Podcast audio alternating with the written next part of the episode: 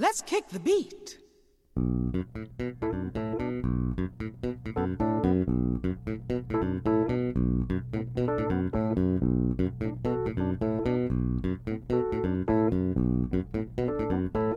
It's your turn. 嗯，Hello，，各位子非鱼的听众朋友，大家新年好，我是 Gareth，嗯，欢迎收听新年第一期的子非鱼。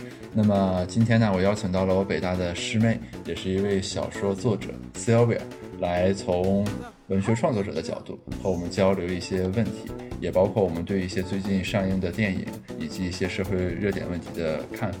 Hello，欢迎光临紫飞鱼。Hello，谢谢 Gareth，也是啊、向大家说一声新年快乐，我是 Sylvia。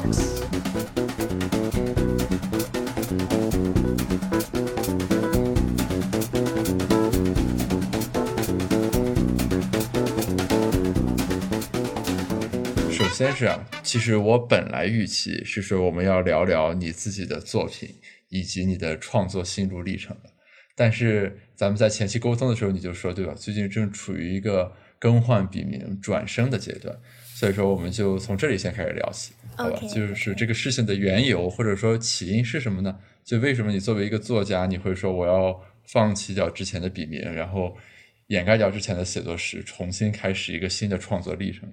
我发现你用了“掩盖”这个词啊，其实我在说起自己的转身的时候，我为了做这个播客，我自己重新梳理了一下我自己为什么会做这个决定。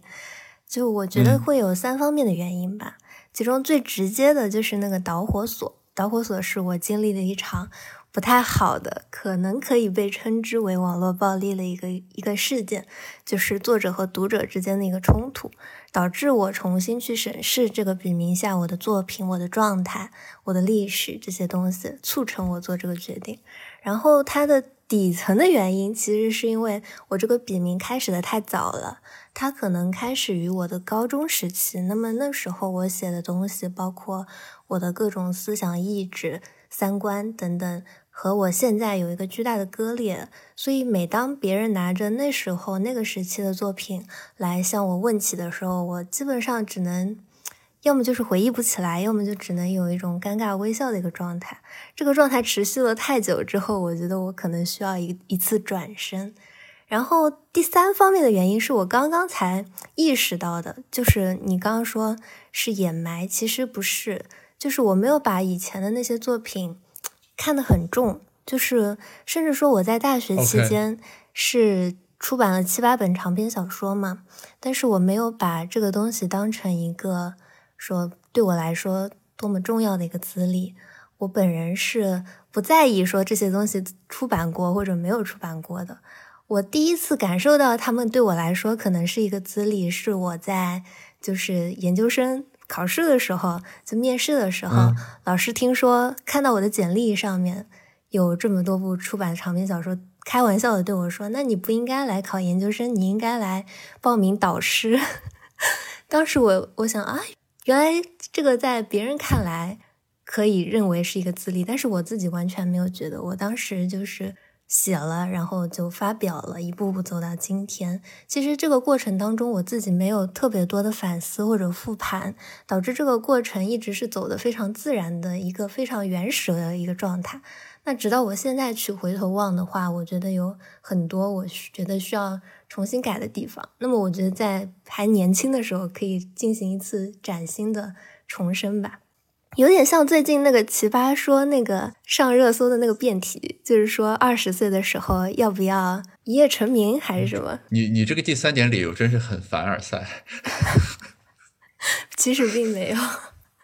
我我想确认一下，嗯就是你过去那段时间的创作历程，比如说你写的那些长篇小说，这个是你的主业还是副业呢？那肯定是副业，因为当时我还在北大念书。那我那我可以理解，就纯粹这个东西就是说是在你主线生活过程中出来的一个东西，对吧？就你并没有把自己定位成说我是一个就是全职的作家，然后这个作品本身是我的工作和生活的主要内容。对对对，其实我在现实生活当中是不提起我的小说作者的身份的，包括我现在也很少称自己为小说作家或者小说家这种词，因为我自己觉得是担不上的。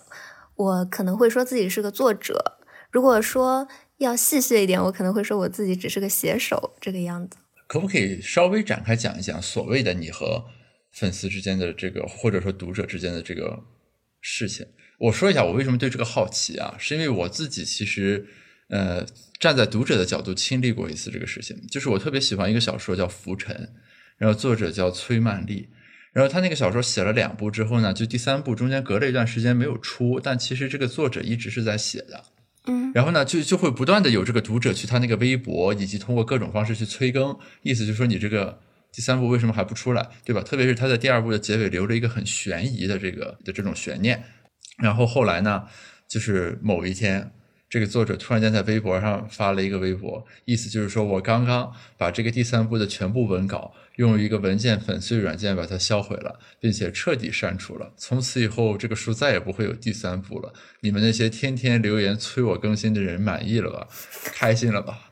然后就是我，我当时就会，哎，就怎么说呢？这种感受就很微妙，你知道吧？就是我从一个读者角度来说呢，我肯定是非常希望看到他第二部留下的悬念之后，第三部这个东西是怎么走的。以及我可能也在心底里默默的催更过，虽然我没有去留言什么的，但是你如果共情到作者的角度呢，或许也可以理解，对吧？就是他的那种状态。但是我其实比较还是有些困惑的是，说读者的某些请求或者说观点的表达，会对作者产生这么大的影响吗？会。我一直以为，其实从创作者的角度而言，对吧？读者是泱泱大众、芸芸众生，你们是一些看不见的、只有一个集体性符号的人。啊，所以说你提到你也有这个经历，我就很好奇啊。我是联系不上那书的那个作者了，主要是那个你刚刚也说到，读者他是一个泱泱的大群体，是个集体。那作者其实作者和明星还不一样，明星可能还有一个工作团队，作者他真的就只有一个人，他只有一个人面对这么大体量的各方面的言语吧。而且作者小说作者一般都是这个世界上最敏感的一个群体。他们的情绪必然是那种很敏锐、很敏感的，不然他写不了小说，对不对？所以说，他接受到这些言语的，可能对他的影响是更大的。那我现在写了这么久小说之后，尤其是在网络时代写这么久小说之后，我觉得当作者最重要的素质，甚至不是文字，是心态，真的是心态。这个怎么理解呢？嗯，就我见过太多，就是那种很天赋异禀的，就我们管。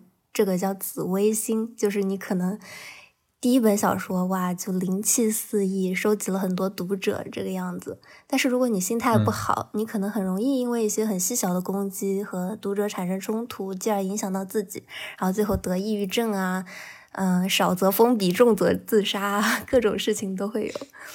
所以说，先要过了心态这一关，才好去进行自己的创作。我觉得我最近经历了那个事情之后，我自己的心态也进入到了一个比较平缓的一个区域了。就我以前也是很很在意，就是读者的这种想法。你刚刚说那个作者，他直接把他的那个文件粉碎掉了。虽然我我自己可能不会这么做，但是我能理解他的心态。因为当你一个作者写不出来第三部的时候，你要相信世界上最痛苦的就是他本人。他每天，嗯，除了痛苦的写作以外，其他的时间都要用来去和自己的心态做斗争。需要去平复这个心情，需要去看很多东西来让自己保持一个正常的生活。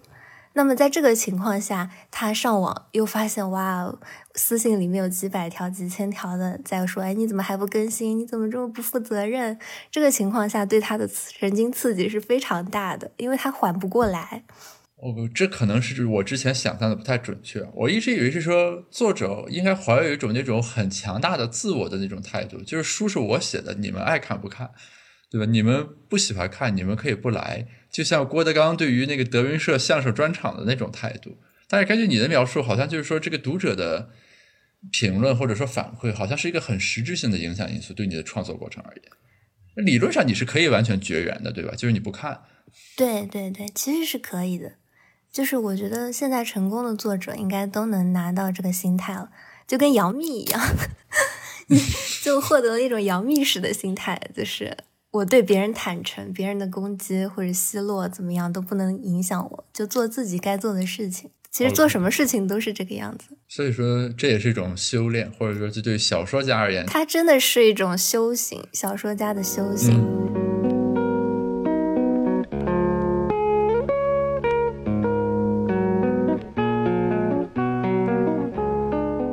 刚才提到就是说小说家一般都是需要比较敏感的这种人，这个你能展开说一下吗？是因为是说在小说创作过程中，因为对人物的刻画所要捕捉的那种东西以及那种描摹，是以这种感受能力为前提的，是吗？我个人是这么觉得的。当然，这个世界上对小说的评价体系有非常多种，可能有些人嗯比较主流的是偏向于那种社会历史批评的，但我个人是更喜欢那种把人物啊、情绪啊这些描写的非常真实、细节、有生活体察力的那种小说。就我比较关注小说本身的它的那些技巧。当然，有些人可能觉得这个东西它的主旨很好，它很有情怀，就觉得这是本好小说。但是我是另一方面的，对，所以我觉得好的小说家在我眼里是应该有这种体察生活、观察细节的这种能力的，那就需要他敏感一些。那所以你平时读的多吗？我以前在我开始写小说之前，阅读量是非常大的。但是我开始写小说，甚至我动笔之后，我会尽量不看小说，因为别人的世界会影响到我。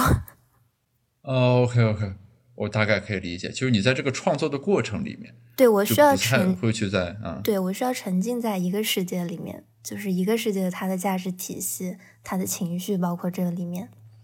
你能简单介绍一下这种所谓的沉浸是种什么状态吗？比如说，你就不会什么两本小说同时写是吧？你肯定一段时间写的是一本。对这个我做不到，有些可能专业的写手可以做到，我不行。我必须是非常和这些主角的情绪在共鸣状态的时候，我才写得下去。就当我有一天写着写着，发现我认同不了这个主角的所作所为了，我可能就会开始断掉，就后面就会开始写不下去，一直我整理到我理解它为止。哦，那所以说你是属于那种会对这个你的创作内容本身有很强烈共情的那种作者。对，就我记得之前我读过一个东西，是说什么哪个著名作家会很悲伤，别人问他为什么，他说我书里的某某人物死了，就是诸如此类的这种。对对对，就我有一天，就是我写到凌晨，就写到一直写到天亮，写一本短篇小说提纲，写到最后就是故事的主角死掉了嘛，然后我就开始哭，然后然后我家里人醒过来问我说你怎么了，然后我就笑着对他说哈哈，我把我主角写死了，然后我同时还在哭，然后他当时就觉得我有一些精神分裂的那个状态。所以说，你自己个人比较喜欢的小说家有吗？我自己个人比较喜欢的小说家，其实我无数遍被问到这个问题，我总是每次都东拉西扯几个答案，其实没有的。我并不崇拜任何小说家，哎，这个是为什么呢？是说所谓同行相亲的那种感觉吗？还是说你就认为这个行当不太有办法去评选你的最喜欢？没有。我觉得就是宁缺毋滥吧。我也有一些，就是可能说我读到这里，我会觉得哇哦，这个作者非常的有才哦，我会觉得写的非常好，经常会有这种感受。但是让我说我很喜欢这个作者，就不尽然。就我可能是一个非常的固执的完美主义者，就是没有完全符合的。那我们如果说作品呢，那也没有完美的作品，是吧？就是你只会被片段所打动。对我只会为片段所打动。呃，就我经常会有一些朋友来问我说：“哎，呃，某某作者的这本书你看过吗？你觉得怎么样？”或者说推荐我说这本书他很喜欢，推荐我去看一下。然后我经常会一张给他们一个反馈，就是我可能看到一个情节点，我拍照给他们，我说：“哇，哇这里写的很好。”后面过了几段，我又开始骂骂咧咧，反正我就是一直是这个状态。但是你这样的话，其实是一种很高的要求啊！你就等于是这个小说始终要在高位运行，那才满足你的那个审美偏好。对，就我朋友会说我就是，如果我吐槽一本小说，说明我非常爱它，因为我能把它看完，满足了我这种高位的需求的小说才会被我骂。写的不好的，我不喜欢的，我就完全不会看。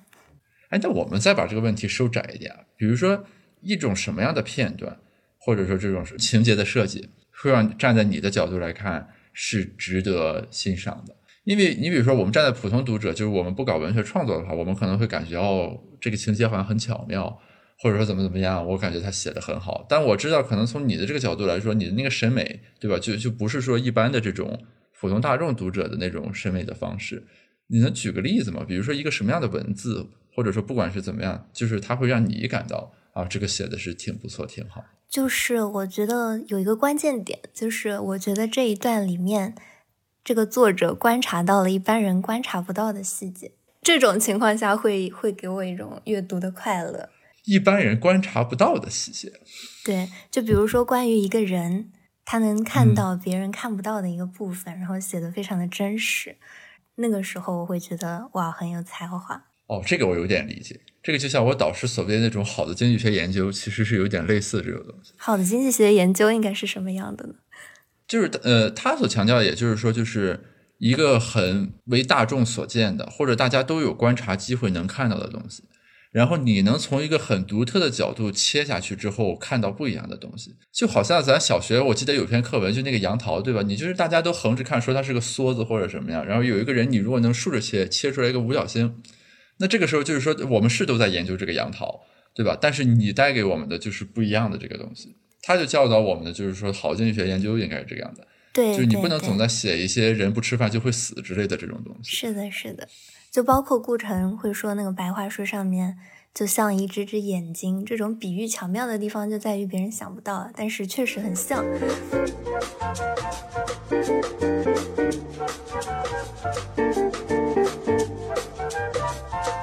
我们的讨论竟然进入到了一个很文学性的阶段。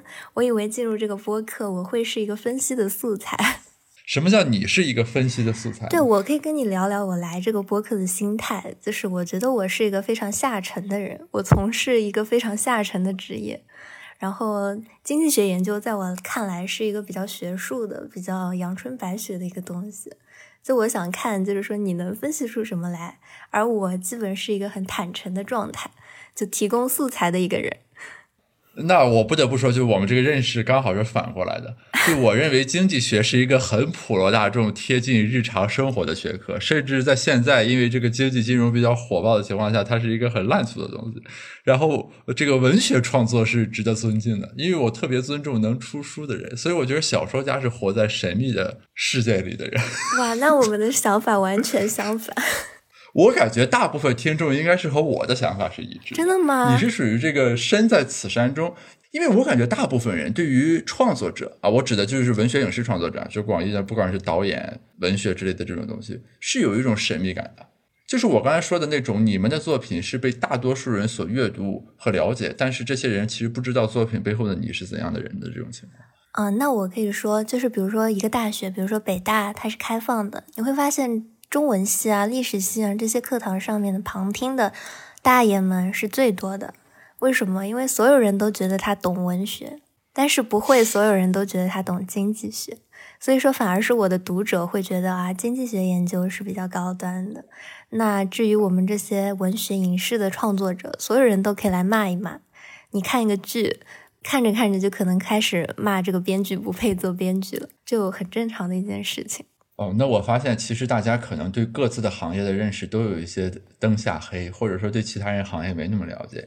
那个 光华的课堂上的旁听人数可能不比中文系少，因为很多人都认为自己能搞明白宏观经济和股市的运转。比如说我在光华楼，就是我在学生时代的时候，不止一次被人拦下来说他有一个诺奖级的关于金融市场的发现要给我讲一下。啊，对我还在中文系的那个。戏楼那边拿到过一叠厚厚的稿子，说是他对《红楼梦》的研究。啊，是还有人说他写了一，就是他发现了续写的《红楼梦》的原始版本嘛？这个什么鬼友本，我记得是还是什么的那个。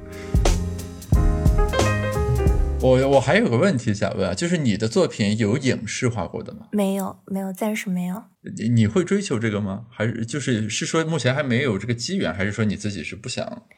我被几个影视公司有找到过，但我们谈下来就是最后还是谈崩的一个状态。但？但我觉得我的作品它本身底层是不适合改编的。就是现在有很多小说作者，他在写小说的时候，他是非常 IP 向的，非常影视化的。影视公司也非常喜欢这种作品。就是他在小说创作之初，他就用一种很剧本的思路去创作这个东西。但是小说本身，它可能是较为意识流的，或者它偏重于更多的其他方面的描绘，就不是所有的优秀小说都适合。哎，这个能举个例子吗？什什么叫 IP 化的小说？嗯，怎么说？首先，它得有一个较为清晰的概念或者主题。就比如说，我我这本小说就是讨论，比如说都市女性的一个生存状态，什么什么。当你把这个标题打出去之后，影视公司就会开始淘这样的小说了，然后再看一看你这个小说本身是怎么样的，你在里面引入一些话题啊，一些非常明快的大开大合的一些剧情啊，这种小说就很容易被影视公司购买，因为它又有现实话题，非常的清晰，又有情节冲突，而有些小说。就比如说像《追忆似似水年华》这种就很意识流的这种小说，是完全没有办法改编的，不能承受的生命之轻。对啊，对对，有一些是审核方面不能改变，有一些是他在写作之初就很难改变。它本身是一种文学的文字上的一个愉悦性，它不是那种情节故事性上的愉悦性。所所以你自己对这方面没有那种诉求或者向往，是吗？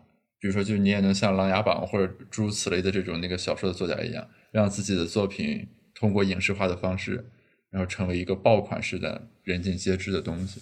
影视化它不仅会带来爆款，它还会带来一笔很丰厚的版权费。可以说，小说作者如果不不卖版权的话，他本身的收入其实是一般的，真的是很一般的。然后，但是影视它的收入可能是你平时的好几十倍这个样子。所以小说作者很难不向 IP 化这个方向去倾斜。那你呢？啊，那我本身我肯定，如果有影视公司就是说愿意拍的话，我肯定是乐意的一个接触的状态。我不会去拒绝说我的我的书就是不能拍剧的，我不是这种心态，只是我不适合。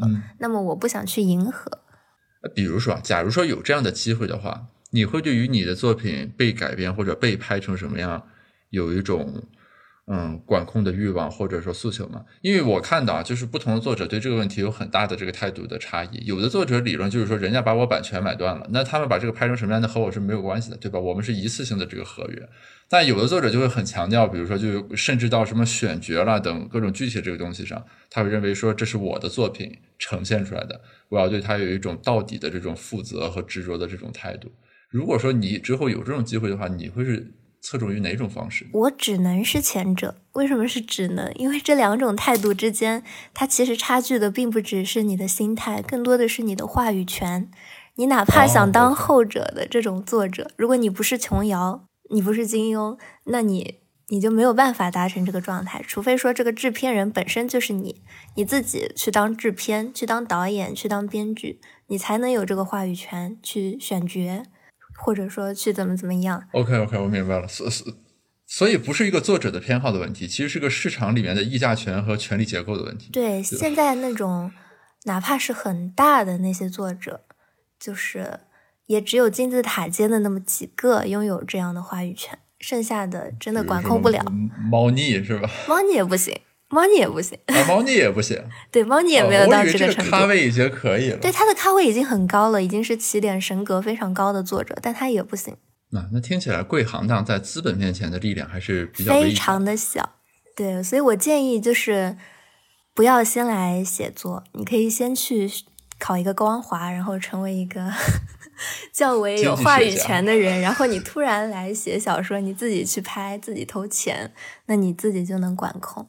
因为我身边有非常多朋友，他们的小说是已经有呈现的影视作品了。我不太方便说他们具体名字，但是他们之间有喜有悲吧。喜和悲指的是说从呈现结果上来说，对，从呈现结果上来说。所以他们给我的一个经验就是，如果你是个没有话语权的作者，那么你的影视作品最后成不成功，你原著能占的影响是非常小的。主要是总体来说，我感觉这个影视化本身就是个小概率的成功事件。对它要看你遇不遇到一个好的制作团队。这个好的制作团队不仅是这个制作团队的班底怎么样，可能这个班底是很黄金的，但是它不适合你这本原著的那个调性。你们俩之间如果相信的不好的话，依然会失败。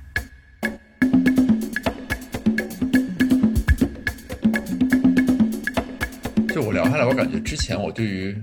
就广义上啊，什么文学、影视这个东西，有一些这个想象，似乎是不太准确的那种感觉。你的想象是什么？因为你比如说，就大众来说，他一般会有一种认识，包括我自己在内。就比如说，如果这个小说本身是很好的，那按道理来说，就是，呃，如果作者也把一把关，对吧？甚至参与到编剧过程当中来，那就不应该扑街这么严重。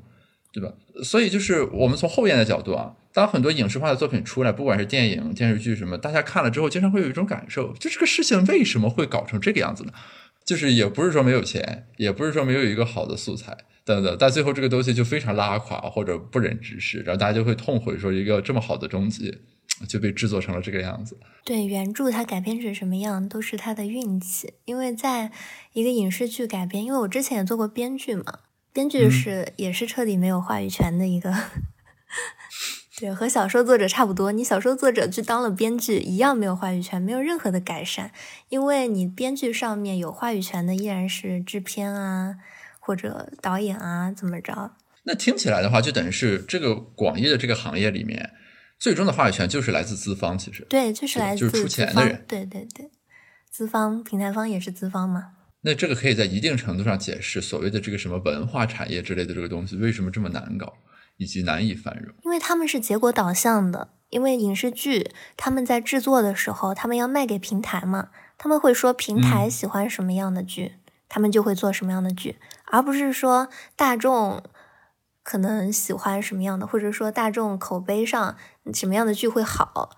这不是他们的决定性因素，而是平台喜欢什么样的剧，什么样的剧平台会买单，他们就会做什么样的。这里面其实是有一定的区别的。但我隐约有种感觉，就是这里面好像和基本的这个经济规律不是那么相符。就是你从我们学科的角度来看啊，就是说在一个事情里面，呃，大家就是每一种所谓生产要素的贡献，应该按照它的这个贡献去衡量它的这个市场价格。你比如说举个例子，就纺织厂里面做衣服，就是什么。厂出了机器，对吧？我是纺织工人，然后呢，我是劳动力，他是机器，我们俩是两种生产要素，最后出来这个衣服，呃，一部分变成了我的工资，对吧？一部分是这个厂的利润，等等等等。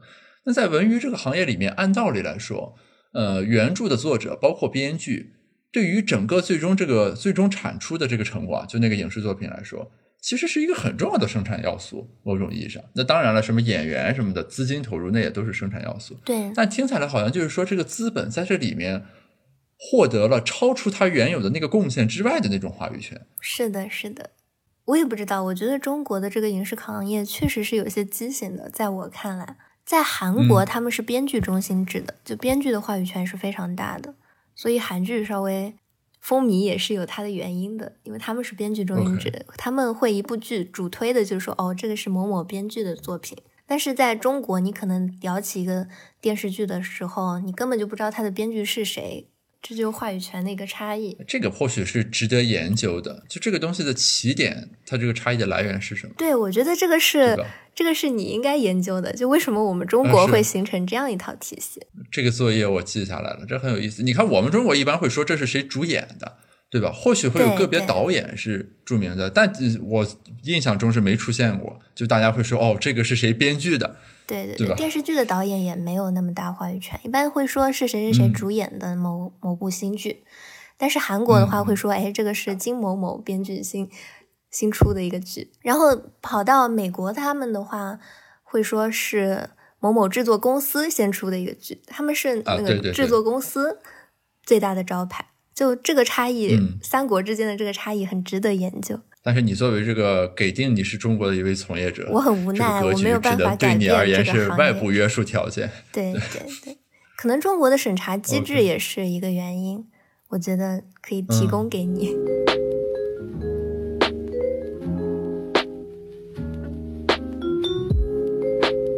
哎，我我们回到一开始提到的那个关于那个粉丝暴力的那个事件，因为最近这个。啊，离去年同期的时候，对吧？二二七发生的一个著名影星和他的这个粉丝的这个事件，其实这个节点也比较临近啊。所以我比较好奇，就是说你是怎么看待这个事情的？因为就是说，呃，作者和读者之间的互动关系，对吧？以及就是你对他们的影响和他们对你的这种反向的影响，某种意义上和爱豆和他们的粉丝之间的互动是有类似或者底层逻辑上的共通性的。对的，对的。现在小说圈经常会有。这样一种论调说，你们不要饭圈入脑，不要把饭圈那一套带到这里来。但是其实已经带到了生活的方方面面，不止小说圈，其实大家都有被饭圈这一套给给裹挟住。那比如呢？我其实想起肖战这个事情，我总是会想到，就是在二二七之前，就在年底的时候，在头条盛典的时候，我们共同的朋友严老板送了我一张头条盛典的票，然后我看到里面有肖战会出场，我还带着朋友一起去看了因为当时我还挺喜欢这个明星的。为啥呢？就纯纯粹的颜控，不是的，我没看过《陈情令》，我纯粹觉得挺长得挺好看的。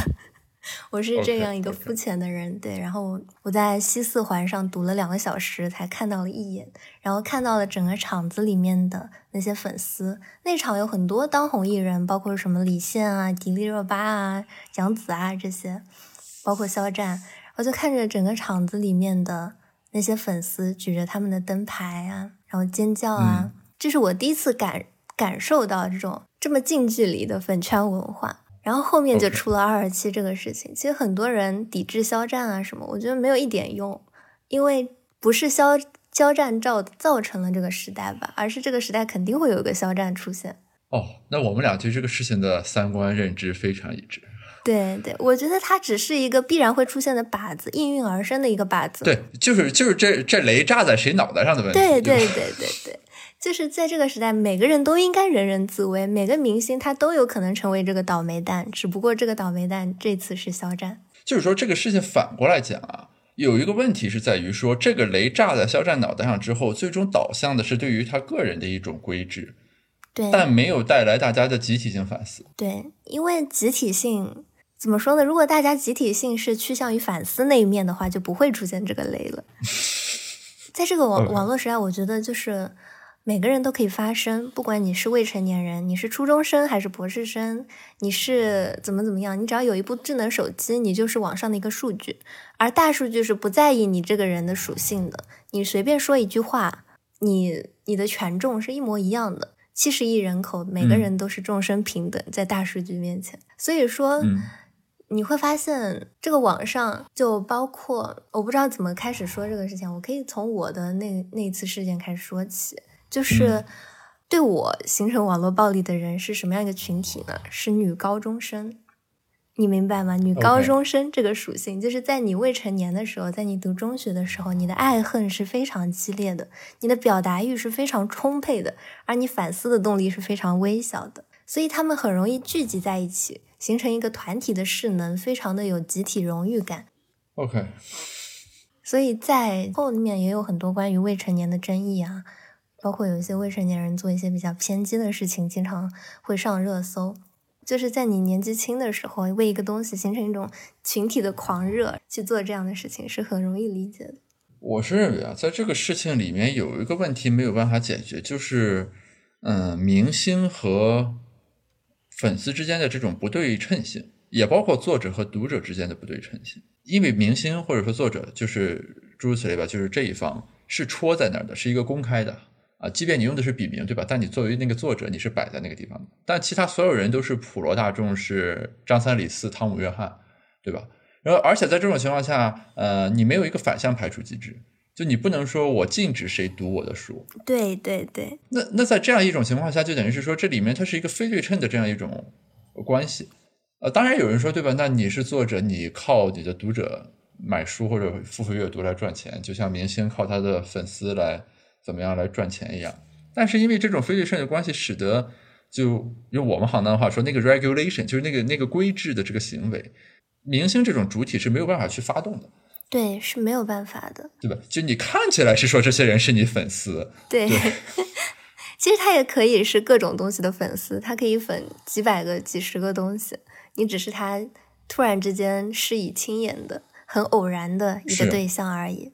你没有办法管说是谁买了你的书，是谁喜欢你，但是你却要为他们的言论负责任，因为他贴着你的粉籍。对对对对对，这就是我所说的这个非对称的东西，对吧？因为这种关系它不是实质的，它是虚的。你比如说，如果我是北大的学生，这就是实质性的一种管理关系。那我如果出现了什么问题，对吧？对，北大是可以来管我的，或者我作为住在海淀区的公民，那海淀区政府可以来管我，这是实质性的这个管理关系。这个明星和粉丝，什么作者和读者，诸如此类的这种关系，它看起来对吧？是因为它那个动能释放的时候太强大，让大家感觉是一种很实质的关系。但其实归根结底来说，这里没有一种那个实质性的权力结构在这个地方。对能去发挥影响。而且他粉丝说是喜欢你，但是比如说这个明星说啊、你们今天只能吃蔬菜啊，不能吃肉，也不一定所有的粉丝会听，对不对？那你去延展到那些大的话题上面都是一样的，其实是没有约束力的。就在这个语境下，粉丝的很多行为是比较难以理解的。我之前录过一期播客，但后来那个人不同意放，我就没有播出来。比如说，我当时问了一个问题，就是你们就是这个粉丝不是很喜欢什么打头，什么就刷各种那个排行榜，还有买他那代言，什么买他的专辑什么的嘛。嗯我当时问一个问题，我说你如果从这个就是明星的收益的角度考虑，大家应该募资，然后打到他个人的银行账户上，就这个是没有中间商赚差价的。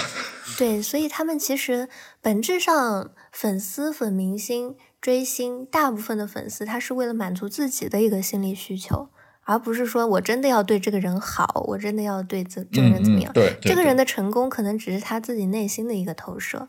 对，这是普通粉丝，甚至还有一些粉丝他是大粉，他本身就是靠这个去牟利的，那么他就更不在意这个明星怎么样了。所以现在很多明星会和自己的粉丝后援会直接撕起来，就是大粉和明星本人和明星工作室之间的矛盾是层出层出不穷的，因为他们之间的诉求其实不一样的。哎，所以说这个二二七事件发生之后，你是会对肖战的处境有某种意义上的理解，是吗？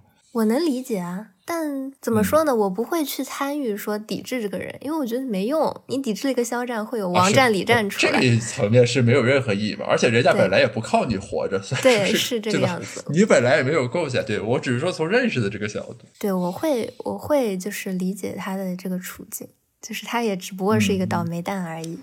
因为我我和我们同行聊的时候，大家其实普遍有一个感受是说，在中国啊，特别是不知道日韩是不是这样，就我们所谓的这个粉丝或者饭圈的文化，在越来越大的程度上去承担了很多公共治理的职能。就比如说什么粉丝集资去做扶贫啊，对吧？还有比如说疫情期间什么这个后援会组织大家去做一些什么事情了等等，就是有一些这个公共职能会通过这个机制传导过来。所以说呢，就我们当时其实大家都认为，就是说二二七这个事情是一个很好的，就是来理顺这个机制的东西。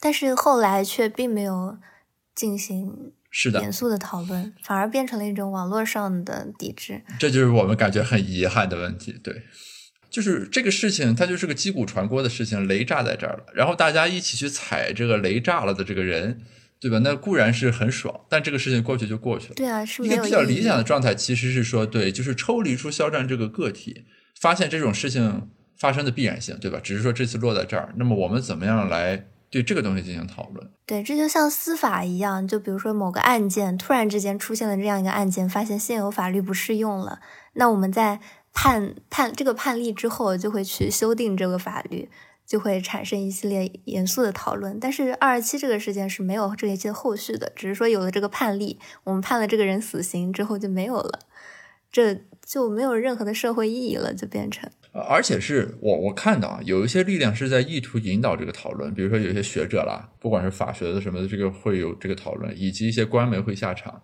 但你就发现这个场域里面的这个舆情实在是太过汹涌，以使得这种讨论就很难进行下去。对的，他们现在对就是这个雷炸在谁身上有一种纯粹的、很原始的恨意，就不会去理性的去讨论别的东西。这就是我们所谓的后验和先验的视角吧。就我们其实期待的是说，大家能站在鲜艳的视角上，就当这个雷还没炸的时候，我们去讨论，对吧？怎么样化解掉这个雷的问题？但你会发现，大众和舆论还是更多的喜欢站在后验的视角上，就看这雷到底炸在哪儿了啊？首先没炸在我这儿，然后看炸在哪儿了，我们去踩一脚的这个对，就一拥而上，就是非常的发泄情绪的一个状态。可能是因为大家对能讨论出什么也持一种悲观的态度吧，所以大家都追求爽一下。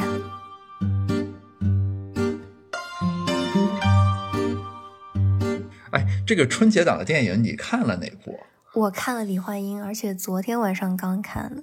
啊？那我们可否讨论一下《你好，李焕英》？哎，你也看了吗？我看了呀。你觉得如何？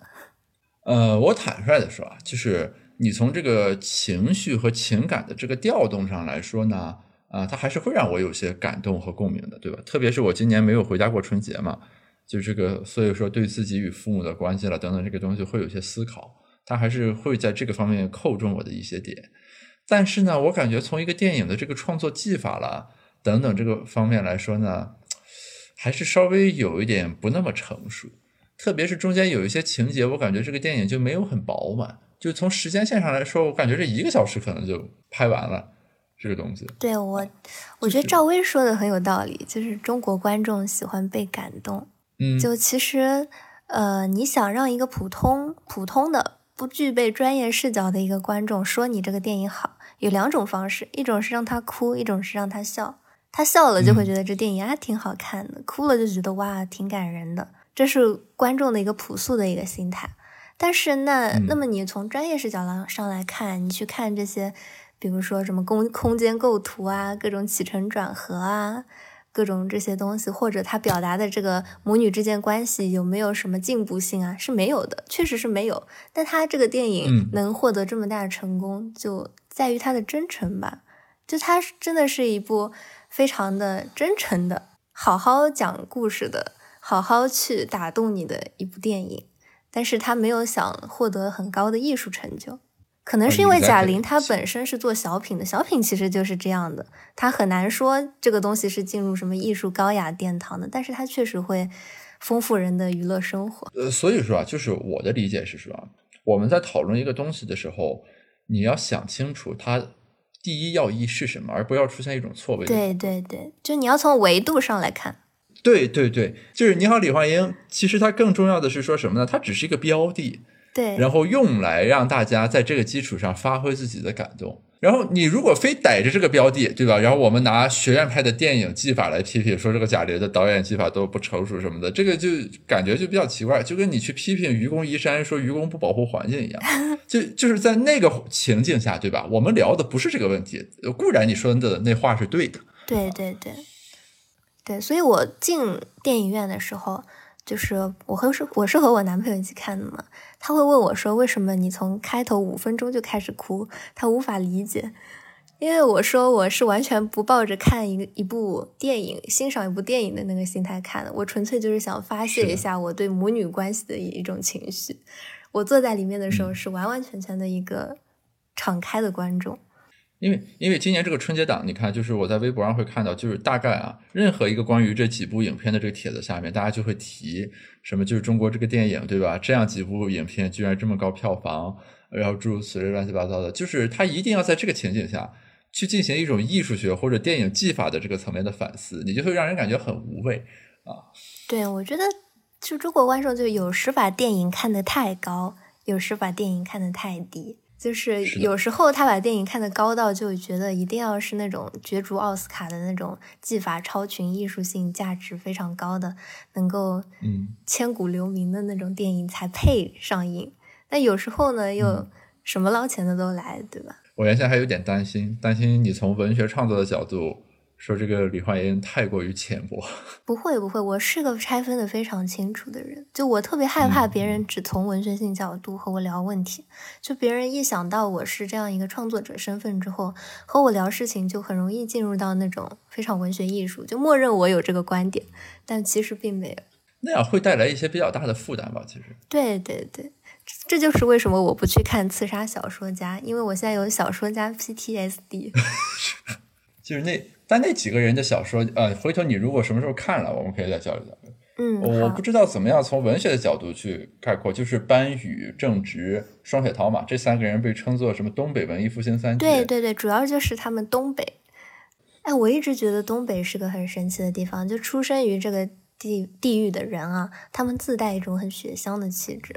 就而而且是特别是在这一茬人，他经历的东北，并不是说一个那种什么共和国长子重工业基地的东北，对吧？还有东北的衰落与挣扎等等这些东西，他都会映射到这个里面来。对，所以说就是还是比较神奇的那种阅读体验。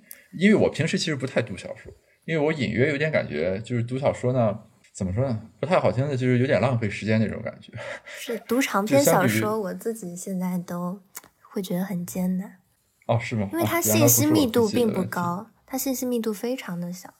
但是最近读了他们几本小说，我觉着，就至少那个文风会打动我。我甚至在思考，就是说怎么样在学术的写作里面化用他们那种文风，就是那种很爽利、很冷漠，但是又说的很清楚，就就那种感受。对，就是那种很清冽的一种感觉，那是一种非常的男女老少啊都皆宜的一种文风，就不像你可能那种很小资情调的，你们这些一般是读不下去的。哎，所以你现在是变成全职的创作者了，是吗？对我自己现在是做编剧和创作，编剧和创作。对，就编剧用以养活创作。哦，原来编剧是更赚钱的。当然啦，编剧，当然，如果你是那种很有名的小说作者，那除外。就正常情况下，编剧是赚钱的。OK，所以作者其实更多的是一种体面，就有一本书是自己的名字。对，如如果你出版一本书的话，真的就是不为了钱。就我可以跟你说，就是我有一本长篇小说卖的最好的那一本，就是我的出版公司，它也是在业内较为有名的，就是大家都觉得能出这个出版公司挺体面的一个公司，但是它至今拖欠我几千块钱，就小几千块钱的加印费，已经拖欠了三年了。然后，当我意识到他拖了我三年之后，我开始不催了，因为我感受到这个行业是真的太夕阳了。也许我不催能让他们活得更久一些。OK，就已经到了这种程程度。Although you're here, your heart disappears without a sound. My heart's upside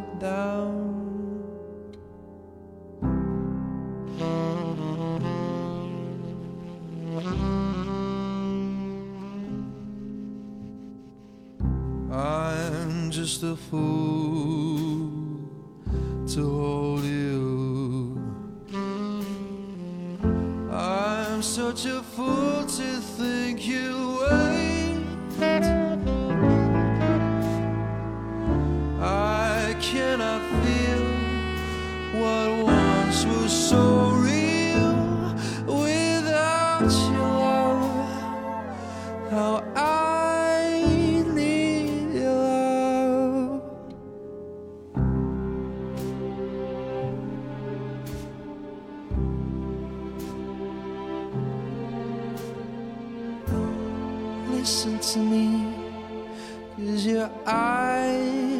swamp sea.